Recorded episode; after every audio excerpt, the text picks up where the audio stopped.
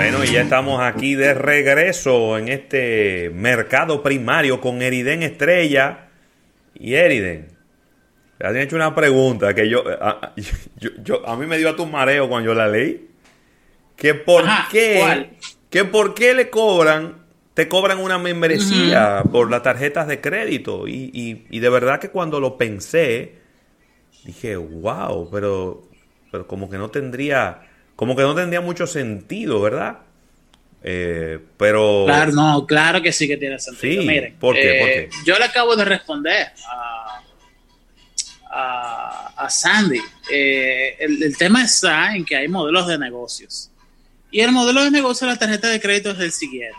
En esencia es no pagues en, en efectivo, sino que pagas con la tarjeta y a medida que vas pagando con la tarjeta, tú vas generando puntos que te van devolviendo un porcentaje de lo que tú vas, de lo que tú pagas. O sea, realmente, desde el punto de vista de lo que es la facilidad de pago de la tarjeta de crédito, tiene mucho sentido porque te ahorras el 1% de todo lo que consumes.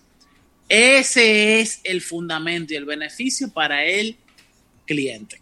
Okay. El fundamento de negocio para el banco es que cualquier cosa como un atraso que tú tengas en tu pago, te van a cobrar una tasa de interés más alta que la que tiene un préstamo, incluso un préstamo personal. financiamiento. Y obviamente que todo el mundo al final se va a atrasar. Eh, se va a atrasar con la utilización de, la tarjeta. O vamos a decir que se financia. Las tarjetas de crédito no son para financiarte y mucha gente lo utiliza para financiarse. Entonces, ¿por qué te cobran la membresía? Bueno, pues inmediatamente sale la pregunta, ya yo sé cómo viene el tema. Porque por lo general, las tarjetas de crédito que cobran membresía son tarjetas de crédito dirigidas a sectores de consumidores que son muy precavidos con la utilización del medio de pago. Ok. Eh, porque te lo voy a explicar de la otra forma. Un cliente de American Express Black que es un producto ultra premium, que solamente el seguro médico del tenedor de esa tarjeta de crédito cuesta un millón de dólares, o sea, cubre hasta un millón de dólares en gastos médicos y en cualquier cosa que te pase de salud viajando por el mundo. Esa es una tarjeta de crédito que el consumidor promedio de la misma anda por alrededor de los 400 mil dólares al año en consumo con la tarjeta. Wow. Entonces, ese es un consumidor que en promedio el procesador de pagos de la tarjeta American Express en este caso le viene ganando como 5 mil a 8 mil dólares al año a ese cliente. Entonces, esa es una tarjeta de crédito cuyo emisión, plástico, seguro, todo eso es gratuito para el consumidor final. ¿Ok? Sin embargo, si usted tiene una tarjeta de crédito que con que no tiene ese nivel de consumo, eso quiere decir que el procesador de pago de esa tarjeta no genera el suficiente dinero en promedio anual para reponerle todo ese servicio, para brindar todo ese servicio del procesamiento de los pagos de la tarjeta de crédito. Por lo tanto, los bancos y los procesadores de pagos se han inventado una serie de pagos extras que debe de ser la persona para mantener el producto de crédito. ¿Me doy a entender? Claro. Porque una cuestión es la visión de la tarjeta de crédito desde el punto de vista del cliente. Claro, y, otra, del banco. El concepto de la tarjeta de crédito desde el punto de vista del negocio del banco y del procesador. Claro. Y lo segundo que yo le podría decir a ustedes es, si usted no está de acuerdo, porque a veces la membresía de la tarjeta, eh, una Gold, puede ser más de dos mil pesos en un año. Eh, yo me acuerdo que una Silver hace varios años atrás costaba mil cien pesos. Eh, no es obligado tener una tarjeta de crédito. Eso es verdad. Tengo una tarjeta de débito que funcionan bien. O sea, hay tarjetas de, débito con las mismas características de una tarjeta de crédito como la de débito Gold, que sé que el Banco Popular, perdón por la por la por el anuncio, pero hay que decirlo, el Banco Popular tiene una tarjeta de débito Gold, tiene una tarjeta de débito Platinum también. Eh, hay diferentes opciones. Si a usted no le interesa la estructura de pago anual de una tarjeta de crédito, use una tarjeta de débito. Y yo le voy a decir una cosa. En países como Argentina, Chile, Alemania, Francia, Italia, hay absolutamente nadie utiliza tarjeta de crédito. Sí, muy poco. Es más, es tan poca la utilización de la tarjeta de crédito en Alemania y en Chile que los productos son muy buenos. O sea, te dan prácticamente todo gratis. Todo gratis. Pero a la gente no le gusta. A veces hasta eh, tasa de interés cero. no, a veces no, siempre. Hmm. Siempre en esos países. Eh, pero la gente como quiera no las usa porque la gente no les gusta utilizar dinero que no es de ellos en esos países. Y yo creo que eso es una visión bastante interesante sobre lo que es el manejo del dinero, de las finanzas personales de la gente. Por ejemplo, yo me acuerdo mucho de un suizo que trabajaba en Nestlé en la República Dominicana, que me preguntó una vez, ¿y cuál es tu sueldo? Yo le dije, tanto. Sí, sí, te lo dije. No, pero que tú estás mal, ese no es tu sueldo. El sueldo es lo que tú logras pasar de un mes a otro.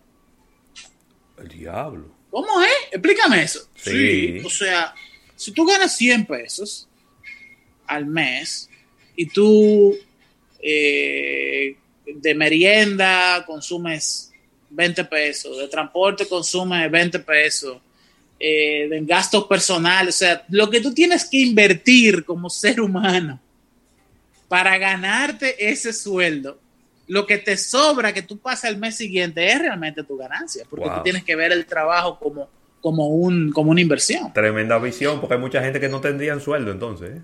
Ay, Dios mío, mi hermano, ahí fue que yo me di cuenta de los... Suerte, que yo, yo tuve esa conversación fue en el 2012. Exacto. Y eso me cambió mi perspectiva de todo. O sea, hay trabajos, señores, que no vale la pena tenerlo. Totalmente. De verdad. Totalmente. Hay trabajos que no vale la pena tenerlo. Yo sé de gente que, eh, por ejemplo, no tienen vehículo y mensualmente cuando, el cuando hay algunos de rutas de transporte que son más de 25 pesos el pasaje, que son 30, que son 35, incluso la hasta no hace mucho tiempo, yo sabía mucho de esos precios, 27 eh, pinturas eran 35 pesos. Eh, entonces, cuando tú sumas cuánto dinero tú tienes que gastar para llegar, para llegar, llegar y venir del trabajo, eh, ahí se te va la mayoría del dinero. Hay trabajos que no vale la pena tenerlos per se y que eso es un call to action también. Es muy interesante eso, porque te dice que lo que tú estás haciendo ahí no, te da lo suficiente como para tú tener una vida eh, holgada y eso significa que tú deberías de estudiar otra cosa para tener mayores ingresos. Tú deberías dedicarte a otra cosa, deberías de aprender un nuevo oficio para dedicarte a algo que te dé más rentabilidad. Totalmente. Mira, Eriden, fue un pues, poco extenso el tema, pero por ahí va el tema. Por, ahí va todo el. Dice, dice aquí Junior Beltré que a una, las autoridades de los Estados Unidos incautaron 25 millones de dólares en Bitcoin a un empresario brasileño. Entonces la pregunta es, ¿cómo se incauta Bitcoin si no es una moneda física? Fácil, le agarraron la computadora. Ya. Los Bitcoins son un archivo. Déjame, déjame explicarte. Los Bitcoins son un archivo. Son un archivo que ocupan un espacio en un disco duro eh, son como usted tener MP3 en su disco duro, son como usted tener eh, Words o tablas de Excel, archivos de Excel en su computadora.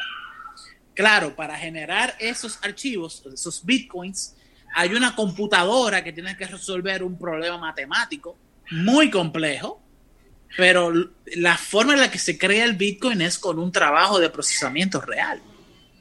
Que, por cierto, estaba viendo a este hombre que me, me, dieron varias menciones en Instagram. Santiago Matías invitó a una persona a hablar de bitcoins en su programa. Y la verdad que se quedaron algunos temas en el aire.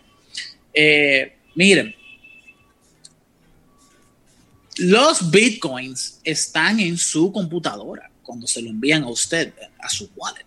Están Y usted puede agarrar esos bitcoins, transferirlos y guardarlos en un USB y, y engavetarlo. Sí. Y si se dañó ese, ese USB o esa memoria eh, SD o ese dispositivo, ese celular, usted lo perdió. Ay, mi madre.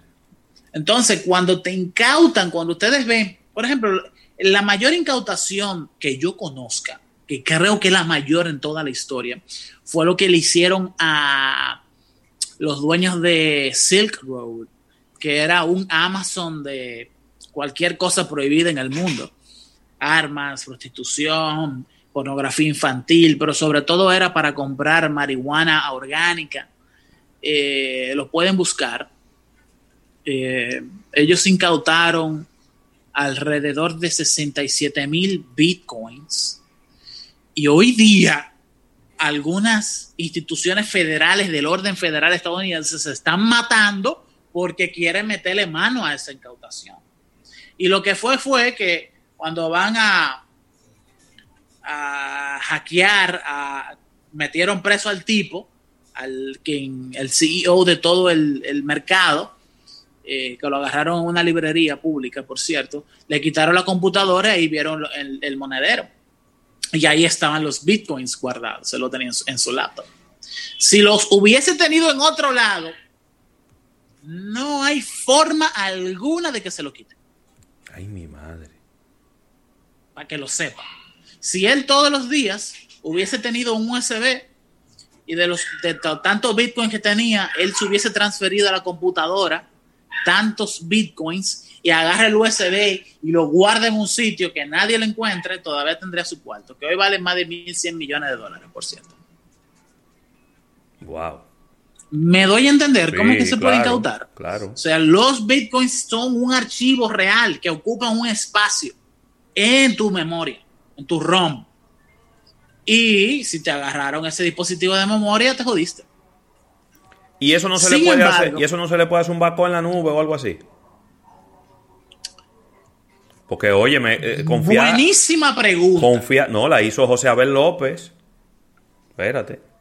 José Abel, Él fue mi hizo- hermano. sí, él hizo la pregunta. Oh, hey, príncipe, un saludo, viejo, de verdad. José Abel es, eh, bueno, debemos de tener ya casi 10 años de amistad, una persona Claro, sumamente claro, claro. tecnológico, de la comunidad de programación, de UI, UX de la República Dominicana. Eh, príncipe, la verdad que un fuerte abrazo. Y mira, muy buena pregunta. Eh, fíjate qué pasa. La mayoría de los servicios de backup, como Google Drive, como Microsoft OneDrive, tienen una lista de cuáles son los archivos, las- los formatos de los archivos que tú puedes vaquear ahí. Ok. Por ejemplo, JPG, Sí. PNG, Sí. eh, Vaina de Office. MP3, cosa de Office. O sea, hay un sinnúmero de formatos que son reconocidos. Y hay formatos que cuando tú le das a vaquear, a guardar en la nube, el mismo Google te dice, no reconocemos la extensión de ese archivo. ¿Qué es eso? Está prohibido. Cuida de Y si sube. tú no le pones cuál es, porque hay formatos de archivo de código, de compilaciones, no te lo va a dejar vaquear. Oh. Entonces, ¿cuáles servicios sí te dejan vaquear bitcoins?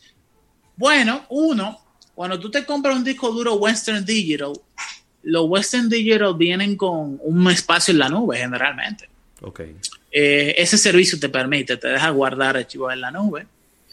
Y GitHub, que es un repositorio en, en la nube para versiones de, de software, ellos también te dejan abiertamente guardar no solamente Bitcoin, sino también Ethereum y otras criptomonedas bien reconocidas. O sea, yo conozco de esos dos que te permiten hacer un backup en la nube. Nítido. Yeah. Bueno, buenísimo. Mira, Eriden, antes de que, de que pasemos al tema principal tuyo, pues no te voy a dejar que comience para interrumpirte. Entonces, prefiero mejor interrumpirte ahora. Dale, y, dale, dale. Y que no eh, eh, a- a- avisarle a nuestro público que vamos a estar continuando con la ñapa económica de Eriden Estrella y que pueden venir para nuestro canal de YouTube o también pueden escucharnos a través de nuestra aplicación móvil, que ahí también vamos a seguir en vivo. Pero lamentablemente en el radio el tiempo se nos ha terminado. Así que agradecer a la Asociación La Nacional, tu centro financiero familiar, donde todo es más fácil, y también a CCN y Jumbo, lo máximo. Agradecer a Manuel Rivera, que lamentablemente tuvo algunos inconvenientes con su conexión de internet y tuvo que desconectarse, eh, que estuvo con nosotros todo el día. Y bueno, desde aquí enviarle pues mucha, eh, muchos saludos a Rafael Fernández, que estaba en el día de hoy ahí en una cita médica, pero algo leve y que ya eh, mañana va a estar por aquí con nosotros. Cuídense de la lluvia, que están cayendo unos chubascos y que no son aislados porque es a cada rato que están cayendo. Así que eh, yo lo que quiero es como que la lluvia deje... Yo, yo, yo, tengo como, como dos semanas que no salgo ni a caminar, ni a correr, ni a hacer ejercicio. Por tu esta, Viejo, pero yo tengo... Esta lluvia no deja a uno tranquilo, Eriden. Una semana yo saco a mi perro Tesla. Sí. Siempre lo paseo. Yo tengo una semana seguido mojándome.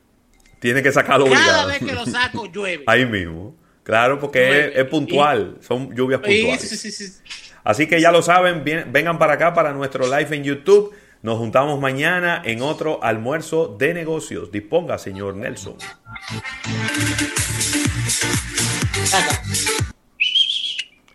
Aquí estamos. Déjame ver qué fue lo que hice. Eh, sube, sube. Ping. Ok. Ok. Y aquí estamos. Aquí estamos, Eriden. Vamos arriba. Ok, nítido.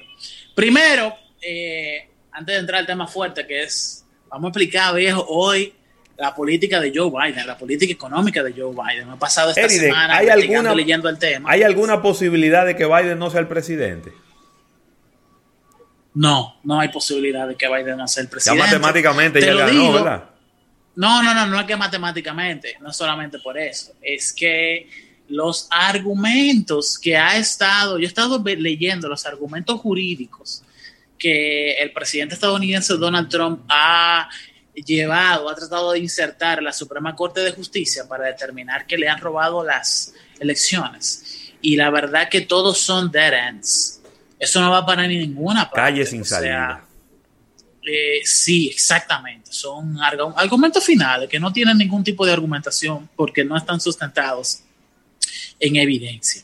Eh, se ha hecho una investigación eh, los organismos de inteligencia han hecho una investigación y se dice que alrededor de 360 eh, y pico de votos fueron adulterados eh, las elecciones estadounidenses, pero son 365 votos donde votaron casi 120 millones de personas. No, mamá. Biden fueron 74 y, y Trump 70. Entonces, tú ves, es como que eso no va para parte. No hay forma de que vaya para parte. No. De, ninguna manera. Eh, entonces, eh, sí hay mecanismos establecidos, independientemente de lo que quiera o no el presidente estadounidense, él se va el 20, el 20 de enero del 2021. De eso no tengan ustedes la menor duda. Y, diantre, mano, mira, ese discurso de Biden de la noche del domingo. Eso fue una vaina increíble. Eso fue como, como un vaso de agua fría. Luego de tú andar cuatro años cogiendo lucha en el desierto. Sí. Biden se subió en esa tarima a decir que no olvídense del partidismo, sino tenemos que unificar al pueblo estadounidense bajo una sola sombrilla de progreso. Sí, sí, sí, sí. Loco, ven acá, el fundamento de la presidencia de Donald Trump ha sido la polémica, man. Sí, la división. La polarización, la, la, tribalización de todos los aspectos y temas políticos de interés. Independiente, Independientemente de que yo estoy de acuerdo de que hay mucha gente que no lo quería él como presidente ahí, pero la labor de él era votar ese golpe y seguir con un discurso de unidad. Porque yo no estoy diciendo que él es el único responsable. A él se pusieron a darle cuerda de manigueta desde el día uno. Y sabían que él la iba a coger, pero la labor de él era no cogerla. Y él, como presidente de la República, era el que estaba llamado a votar ese discurso y seguir hacia adelante con un discurso como el presidente de todos los estadounidenses. Él se dejó provocar y encontró que en ese discurso de división, o probablemente un asesor le dijo, mira, pero con tenía, ese tenía una fanática. Con ese discurso de división fue que tú ganaste, tú tienes que seguir así. Y una cosa es el candidato y otra cosa es el presidente. El presidente. Y él no entendió esa diferencia. Y fíjate inclusive cómo el discurso divisorio volvió y le funcionó. Porque señores, nadie que saque 70 millones de votos en los Estados Unidos puede decirse que fue un, candidato malo. No, para nada. Él fue un muy buen candidato. lo único que el otro reunió más voluntades. Había más deseo de sacar a Trump de la Casa Blanca que el deseo de que él se quedara en la misma. Eh, el creador de la, del discurso de Donald Trump fue Jason Stone. Y junto con este otro señor, John Pence, ¿te acuerdas? Que fue el creador de la corriente de pensamiento del neomercantilismo moderno, que es eh, que luego Trump terminó, terminó votándolo. Sí.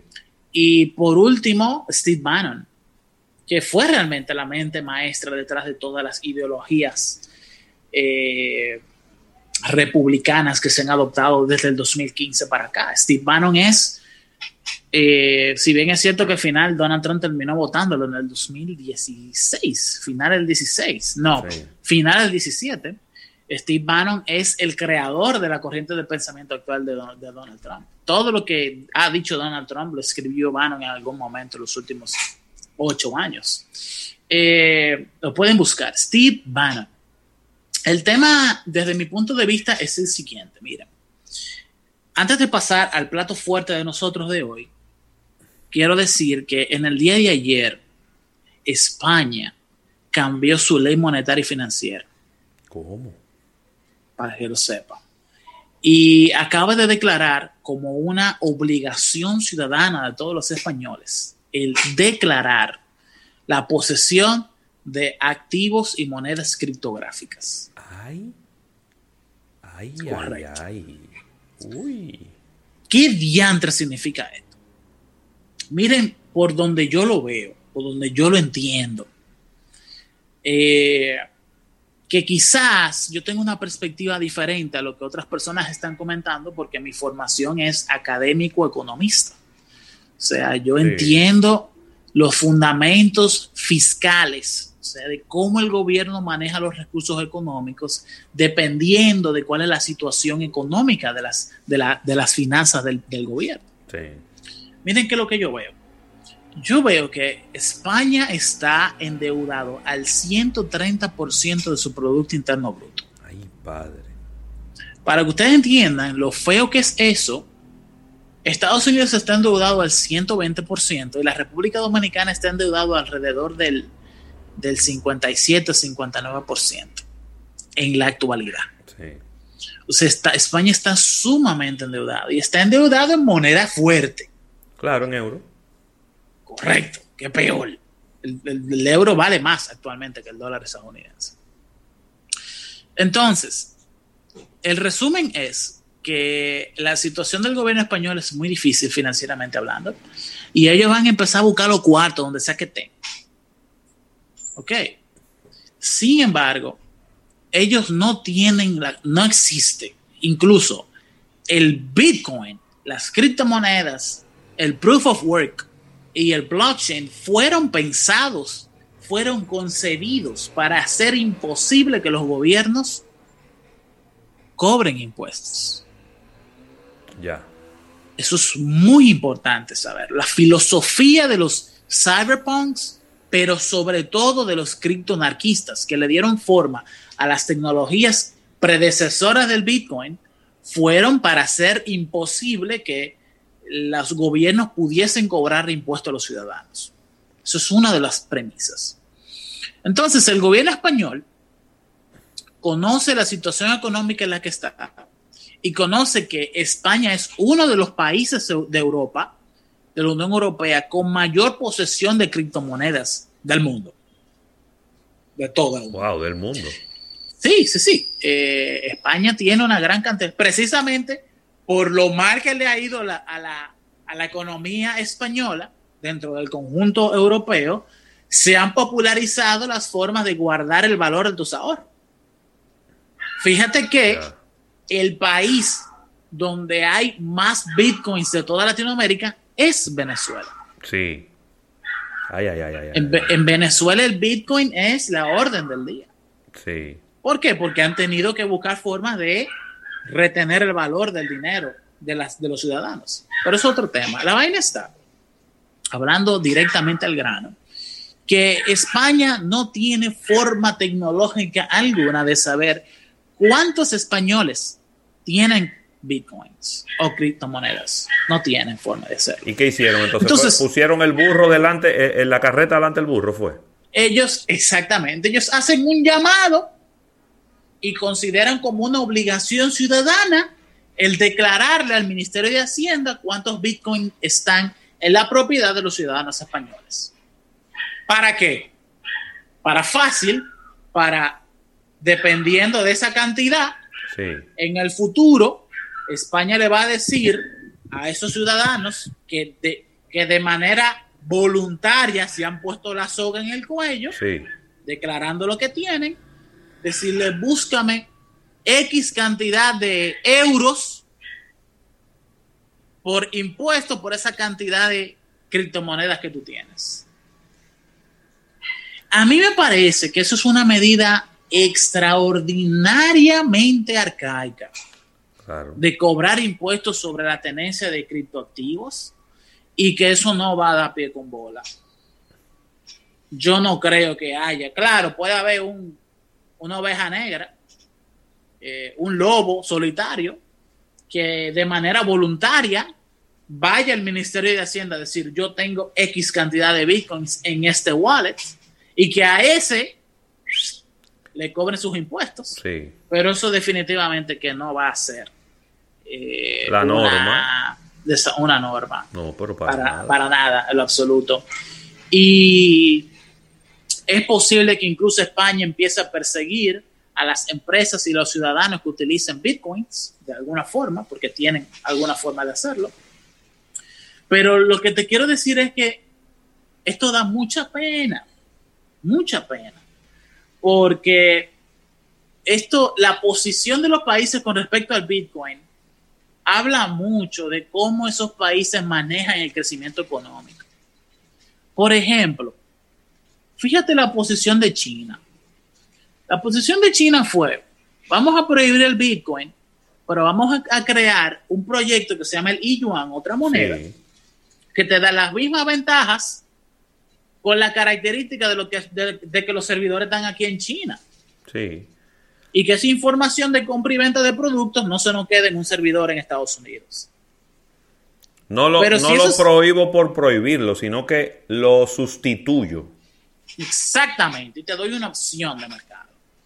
Y fíjate la posición de la Reserva Federal, no, de la Reserva Federal, del Departamento del Tesoro estadounidense, y es, hay muchas, hay un gran potencial de que se cree una nueva economía digital, de que el proceso de digitalización de la economía estadounidense empiece por las criptomonedas. Entonces vamos a reconocerlas y vamos a crear las piezas de regulación para que la banca comercial tradicional se integre en la economía digital de las criptomonedas. Y ahí es donde viene el tema de cómo es que el Departamento del Tesoro y la Reserva Federal empiezan a emitir piezas de legislaciones, directivas de regulación financiera que le permiten a algunos bancos federales ofrecer cuentas de ahorros en activos criptográficos. Es como que un middle ground. No, no es que lo estamos formalizando, pero le permitimos, estamos permitiendo nuevos modelos de negocio que le dan facilidad, que le permiten a las empresas ofrecerle servicios a los clientes y al mercado que está creciendo. No le, damos, no le vamos a dar la, espalda. Óyeme, con la posición del gobierno eh, español, la verdad que eh, es, muy abrasiva la posición. Porque de por sí están mandando a la clandestinidad a todos los usuarios que utilizan bitcoins y otras criptomonedas. Y yo lo veo eso sumamente raro. fomentando fomentando el, contrabando. Claro. Fomentando lo mal hecho. porque incluso, Eriden, ¿qué tú harías? Porque, ajá, tú, tú, estás criticando lo que está haciendo España. Ok, Eriden, ¿qué tú harías si tú fueras, si tú estuvieras en la posición del Ministerio de Hacienda español? Sí. Oh, fácil Vamos a crear un programa de fiscalización de, los, de las criptomonedas que vaya por fases. Primero, vamos a permitirle a los bancos comerciales ofrecer servicios en bitcoins, pero por detrás lo que podemos hacer que cada uno de esos wallets en bitcoins, esos bancos comerciales me lo van a, a, linkear con la cédula de identidad de un usuario, de un ciudadano. Y entonces yo voy creando un mercado de transición financiera entre el euro y el Bitcoin. Y cuando el mercado crezca lo suficiente, le meto impuestos. Claro. Pero ya yo tengo una vinculación entre los wallets de Bitcoins y la identidad de los usuarios. Claro. De lo contrario, de, lo contrario, tú estás ahuyentando a la gente antes de identificar quiénes son. Oye, me mira, literal, hay que mandar a la universidad el que escribió esa ley. De nuevo. A lo mejor el que escribió esa ley tiene unos cuartos en Bitcoin y la hizo así para que no lo agarren a él. Óyeme, óyeme, óyeme.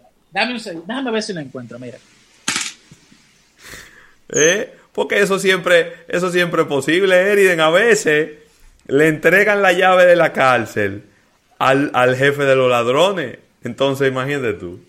De repente, a lo mejor el tipo tiene su, su, jubilación, la tiene en Bitcoin, y, y, el tipo dijo, ajá, me van a poner a hacer la ley para que yo mismo me clave el cuchillo. No, espérate, déjame dañarla desde el comienzo. Economía del sector público de Joseph Stiglitz. Ese Stiglitz, ese fue el que dijo que lo, Trump había sido un desastre para la economía estadounidense. Correcto, correcto. Este libro dice y ya tiene un capítulo entero sobre modelos fiscales de transición.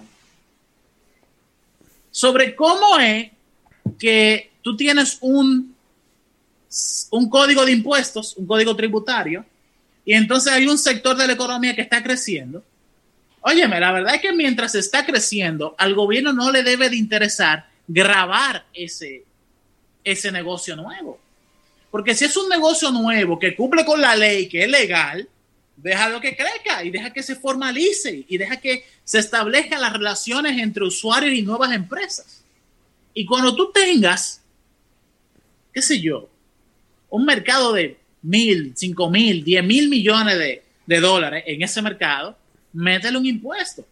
Pero no le metas un impuesto cuando está creciendo. ¿Por qué? Porque tú vas a impedir que se desarrolle ese, tú vas a, ralentizar el desarrollo del crecimiento de ese nuevo mercado. Y eso no tiene sentido. Ninguno. Entonces, oye, la verdad que hay, hay países que, que uno es obvio el por qué la gente utiliza Bitcoin en esos países. es obvio. Es porque los gobernantes toman malas decisiones de manera sistemática. Terminé con el tema de España. Vámonos con Joe Biden. Fíjense, cuando estamos hablando de Joe Biden, eh, la verdad es que hay dos formas de tú tratar su política económica. La versión sencilla y la versión un poco más detallada. La versión detallada se resume en lo siguiente. Biden quiere, óigame bien, Biden quiere pasar, transferir el peso del seguro médico desde las empresas hacia el gobierno federal. Mm. Y quiere que eh, establecer un servicio de guarderías y de cuidado a los ancianos que le permita a las personas en, en actividad, en edad económicamente activa, meterse en la fuerza de trabajo. Y que a medida de que hay más personas que están, como ya tienen el cuidado de sus hijos y como ya tienen el cuidado de sus padres y de sus abuelos asegurados, pagado por el gobierno, entonces esa gente va a empezar a trabajar. Entonces esa gente va a empezar a pagar impuestos nuevos. Y a consumir. Y, y a medida que ya tienen mayores impuestos y va a empezar a consumir y aportar más a la economía, Biden también quiere hacer un proceso de reconstrucción y remodelación de la infraestructura estadounidense, que debe de tener ya más de 90 años de construir. Que Trump habló de que lo iba a hacer y se quedó en nada. Lamentablemente, como la mayoría de sus proyectos. Entonces, la pregunta está en cómo diantres Biden va a pagar por todo eso. Exacto. Fácil. Va a pagar por todo eso incrementándole los impuestos a las familias que ganan más de 400 mil dólares al año y a las grandes corporaciones. Y créame que los números cuadran. Perfectamente cuadran. Increíblemente bien cuadran. El impuesto sobre la renta, Trump lo bajó desde el 38% que estaba en algunas escalas hacia el 21% y Biden quiere elevar el impuesto sobre la renta a las corporaciones desde el 21 al 28%. Y la verdad es que el número da y sobra. Wow. Esa es la versión sencilla. Ahora vamos a una versión un poco más eh, extensa y más detallada de lo que es la política económica de Joe Biden y lo que él quiere hacer. Fíjense, lo primero que hay que hacer para entender la política económica de Joe Biden es entender que las políticas de contención de la pandemia son política económica. Claro. Eh, lo que él establece es que la pandemia no se puede ignorar, que tú no puedes reabrir las ciudades y la economía de nuevo, ignorando el hecho de que Estados Unidos tiene ya más de 200 mil muertos por este tema. Y que es irresponsable el tú ignorar ese hecho y lo que si abre la economía en un lugar donde el nivel de contagio de COVID es muy alto, tú vas a eh, poner en riesgo a la gente. Entonces, la primera es que él desea dos cosas. Eh, uno, incrementar eh, la cantidad de fondeo que tiene las farmacéuticas para seguir desarrollando nuevas versiones de la vacuna que ya tenemos. Una. Dos, o poner de manera obligatoria que tienes que tener máscaras en lugares públicos, que aunque es la norma en la República Dominicana, en Estados Unidos no. No. Y quiere incrementar la cantidad de pruebas PCR que se hacen, que la verdad en los últimos cuatro meses ha ido bajando. Sí. Y por último, que para mí es lo más importante, es el hecho de que Donald Trump eh, lo voy a decir al revés. Biden desea que el CDC, que es la institución que maneja desde el punto de vista federal los esfuerzos para controlar la pandemia, cree una serie de regulaciones o estándares que dependiendo de el nivel de contagio de una región, de un estado, de un condado, de una ciudad, se determinen cuáles empresas pueden abrir o cuáles lugares públicos pueden, deben de cerrarse. Y que esas regulaciones, esas, esas medidas, tienen, deben de ser escritas de manera sencilla, uno, y dos, respecto segundo, es que tienen que ser consensuadas entre los médicos y los científicos. Ok. Más nadie tiene que estar metido ahí, ni empresario ni político en ese proceso. Por favor. Ok. Eso es lo primero, sobre cómo Biden quiere contener la pandemia y cómo esa contención de la pandemia se vincula con lo económico. Lo segundo que quiere establecer Biden es un sistema federal de cuidado a niños y envejecientes. Ese cuidado viene fomentado por una serie de nuevas certificaciones en cuidado infantil, que van a tener un orden federal en los Estados Unidos en el que cualquier ciudadano, madre soltera o familia que lo necesiten, en el que ambos, padre y madre, trabajen, pueden solicitarlo y van a tener una persona pagada por el gobierno que va a ir a cuidar a los niños. Esto lo hace porque una de las situaciones, y sobre todo en el 2020, esta vaina explotó. La cantidad de gente que teniendo todas las posibilidades de trabajar no se ha reintegrado en la fuerza de trabajo porque no tiene a quien dejar a sus padres o a sus abuelos. Claro. o a los niños. Sí, se ha vuelto una, o sea, le ha quitado casi el, el 30% de la fuerza de trabajo potencial estadounidense. Y entonces eh, quiere establecer eso. Lo segundo es que quiere que las empresas paguen menos por el seguro médico en los Estados Unidos y que ese peso pase al gobierno federal. Y, y quiere volver el child care y quiere volver el cuidado de los ancianos ya a un sistema de seguridad social federal en todo el país, en esencia. Ahora vamos a la parte de infraestructura. Fíjate, Estados Unidos hasta el 2017 era el país industrializado con mayor cantidad de infraestructura renovable y sostenible que había en el mundo. ¿De qué yo estoy hablando? Bueno, que Estados Unidos era el país en el que mayor cantidad de granjas eh, con molinos de viento, con, turbinas de viento que habían en el mundo y con plantas solares que había en el mundo y también con redes de distribución de electricidad inteligentes. ¿Tú sabes quién es hoy el líder mundial en energía renovable? No sé. China. Sí. Incluso China es el mayor, desde el 2018 para acá, es el mayor mercado del mundo en paneles solares. Wow. Y en carreteras inteligentes. Entonces, Biden quiere revertir eso. Eh, y quiere hacerlo literalmente haciendo que Estados Unidos sea el, foco de mayor crecimiento de la industria renovable en el mundo entero. Y para eso quiere vincularse de mejor manera con Alemania, que es el principal que hay en Europa. Quiere que haya mayores científicos en Estados Unidos, científicos que realmente son estadounidenses y empresas que son estadounidenses, pero que al entrar Trump se fueron de los Estados Unidos. Y nada, tiene una visión sobre que la nueva infraestructura de carretera, de puentes, de plantas eléctricas tienen que ser altamente tecnológicas.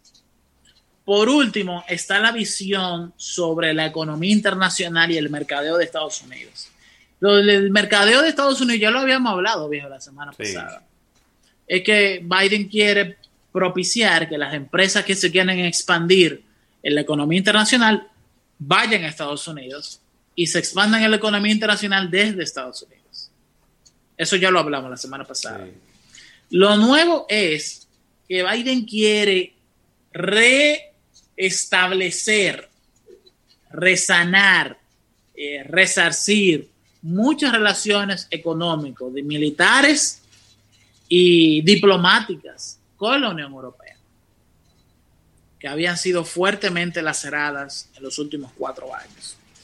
Eh, ha puesto en la palestra a Alemania con Angela Merkel como la principal ofendida, a Emmanuel Macron, pero definitivamente a Justin Trudeau de Canadá, de Canadá y al nuevo presidente mexicano. Bueno, nuevo no, ya tiene más de un año. Entonces quiere eh, cambiar algunos términos. Lo que sí yo veo que no va a cambiar es la posición de Estados Unidos con China.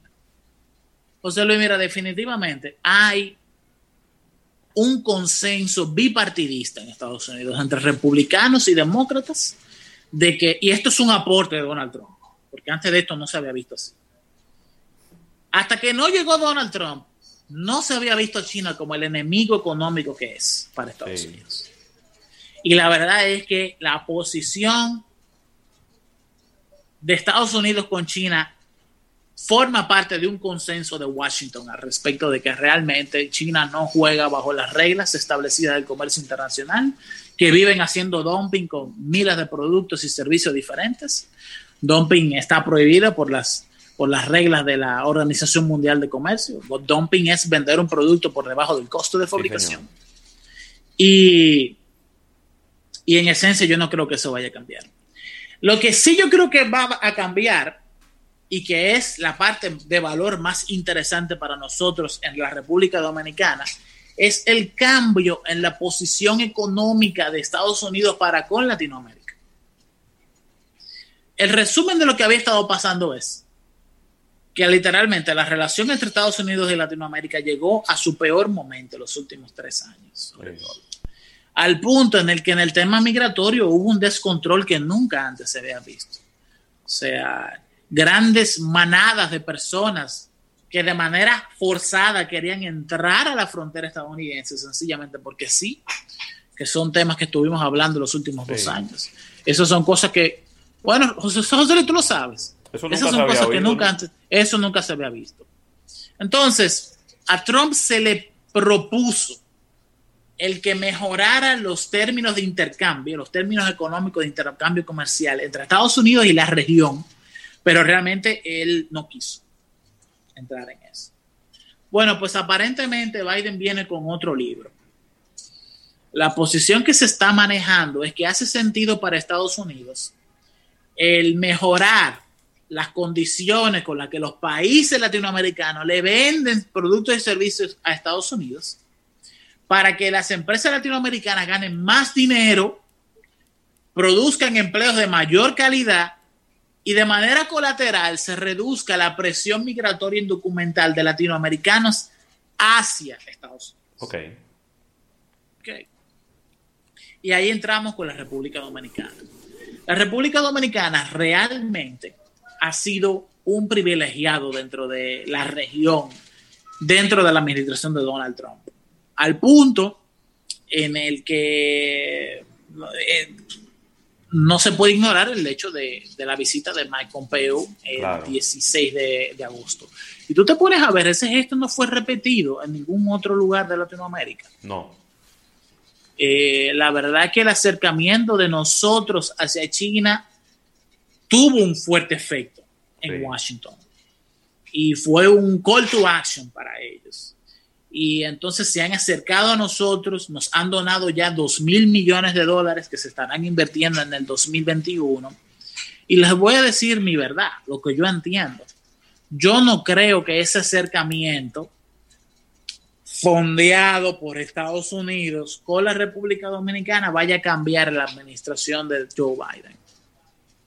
Yo no veo fundamentos para eso. Incluso lo que quiere Estados Unidos es atento a dinero, recuperar las relaciones diplomáticas con la región y echar a China del patio de ellos.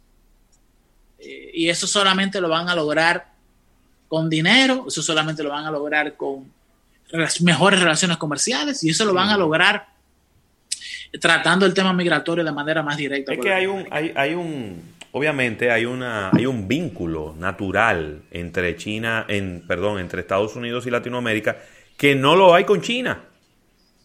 Que no lo hay con China. Es decir en qué colegio de Latinoamérica dan chino en ninguno. Y en qué colegio de Latinoamérica dan inglés en todos. Entonces hay una historia de muchos años eh, con los Estados Unidos en Latinoamérica de los años eh, el principio del siglo XX, los años, bueno, en 1916 eh, hubo una primera intervención aquí y, con, y, los Estados Unidos se quedaron con, la, con las aduanas para cobrar, se tuvieron aquí hasta el 24, entonces no estamos hablando de mira, es más sencillo de ahí, es más sencillo de ahí, es más sencillo de ahí. Nosotros nos sentamos a hacer un almuerzo de negocio con un grupo de gringos al azar y podemos hacer programa. Sí, claro. Porque nos entendemos en la forma de tratar las ideas económicas y la forma de hacer dinero. Pero con China nos va a dar brega, ¿entendés? Mucha. Porque el chino no entiende el negocio de la misma manera que nosotros. No. Y es el hecho de que la República Dominicana está americanizada y siempre ha sido así. Siempre fue así, eso es así. Es un proceso de más de 100 años. Eso no, eso no se va a detener tan fácil. Definitivo. Eh, viejo, ¿tú quieres tratar el tema del modelo de negocios de Apple con el nuevo procesador M1? Pero yo quiero que lo dejemos para otro día. Porque no quiero que lo, no, porque no quiero que lo cocinemos y es un tema, es un tema profundo. Es un sí, es un tema delicado, tú sabes que, pudiera llevarnos mucho tiempo y, tú sabes que ya son las tres y media y tenemos más compromiso. Yo tengo que ir a vestirme de payaso ahora que mi hijo cumpleaños el día de hoy. tengo que ir para allá a hacerle gracias. Ay, hombre, señores, miren, José Luis es un super padre, eh, de verdad. No llego a esa categoría, pero hago el esfuerzo. No, muchachos, estás cerca de ahí hace rato, déjate de eso. Bueno, señores, muchísimas gracias. Déjame saludar a una cuanta gente que llegaron por aquí. Mira, Junior Beltré.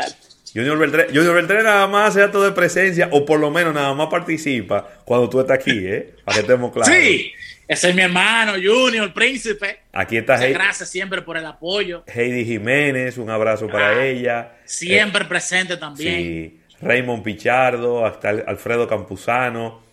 Está, déjame ver, déjame ver. Eh, ay, Dios mío, Marcel Sánchez, desde la Florida. Está José Abel López, que ya lo saludamos ahorita. Geraldo Tío, Sandy Victoriano, eh, Randy Hernández. Bueno, de verdad que muchísimas gracias a, toda, a todas las personas que nos han acompañado en esta ñapa económica. Y nada, eh, exhortarles a que se cuiden de la lluvia está negrecito allá afuera. Yo estoy mirando por, por una ventana que no, yo no puedo ver a través de la ventana porque es como un cristal martillado. Pero parecería que son las seis y media de la tarde. Así que ya tú sabes cómo debe no, no, estar. No, Óyame, óyame, Hoy va por el mismo camino de ayer. Sí. ¿Tú viste cómo estaba el día ayer a las 5 de la tarde? No, negro, negro, negro, negro. De noche ya, de noche. Mira, yo te voy a decir algo que no es común en mí. Como a las 5 y 15 yo dije, concha, le tengo que ir a comprar una, medicina. Y cuando yo salí y vi el cielo, yo devolví, me guardé en mi casa y dije, yo no voy para ningún lado. Con ese cielo así como estaba, yo dije, pero ¿para dónde voy yo? Pues tú eres loco, no, yo volví para mi casa y me guardé temprano, mi hermano. Y así mismo fue. 20 minutos más tarde, empezó a caer así una cortina, como que fue una cubeta que dejaron caer de ahí arriba, así intenso. Porque son entonces chubascos cortos. Sí. Pero mi hermano, pero muy si, si te quedaste cinco segundos en ese aguacero, tienes que bañarte. Eric, te estaban relajando el perro ahorita. Dije que el, perro tuyo es grande, pero ladra como chiquito. Y es un perro seguro en el edificio tuyo que está ladrando. No, sí, exactamente. Eh, eh, si tú supieras. es una vaina, es un es un chihuahua número uno. Es una muestra gratis, una muestra gratis de perro. Exactamente. El perro mío es un Golden Retriever, una cosa grandísima, bella y preciosa, que no ladra. No, es más, cuando ladra, tiene que chequear, porque realmente tiene que haber algo raro. Sí. Bueno, bueno. Pues nada, Eride, muchísimas gracias, señores. Gracias por acompañarnos. Nos juntamos mañana en otro almuerzo de negocio, el jueves que viene, ya ustedes saben. Eriden, ya yo estoy haciendo el calendario de los programas especiales. Sí. Pero claro, pues ya, ya 12, 12, de noviembre, papá. Ya tenemos que empezar a hacer los resúmenes del año. Son cuatro, son cuatro horas mínimo los míos, ¿no? Eh, Porque la cantidad de data económica de este año es una vaina increíble. No lo dividimos. Entonces yo quiero tratar. Lo dividimos, lo dividimos en un par de programas yo, yo quiero tratar lo que fue el 2020 de del primero de enero del 2020 al 15 de marzo. Eso fue un 2020. Otro 2020 completamente distinto fue del 15 de marzo al 21 de mayo del 2020. Oye, oye cómo es que son fechas precisas. Precisa. Ok. Y otro 2020 fue del 22 de mayo al 16 de agosto. Sí. Y del 16 de agosto a la actualidad. Y tú sabes muy bien por qué te lo estoy definiendo. No, pero totalmente, totalmente. Yo me, quedó bastante claro la división. no, lo que hacemos es, eh, estamos viendo, estamos buscándole la vuelta, porque acuérdate que estos programas nosotros los grabábamos y después lo pasábamos. Pero ahora, como estamos en, en, en YouTube, no podemos hacerlo tenemos que grabarlo en Zoom, editarlos, subirlo y después lanzarlo como un premier en el momento en el que corresponde. Ok, entonces, oye, que yo necesito? Te lo voy a decir públicamente. Yo necesito poder compartir mi pantalla. Ah, no, está bien, no hay problema, se puede. Yo necesito, yo voy a hacer una presentación. Sí, vamos. En PowerPoint con cada uno de esos periodos y vamos a tratar tema por tema. No, no, no, pero lo hacemos, perfecto, no hay problema. Tú tranquilo. Señores, nos vemos luego. Esto es una reunión de producción aquí en el aire, tú sabes.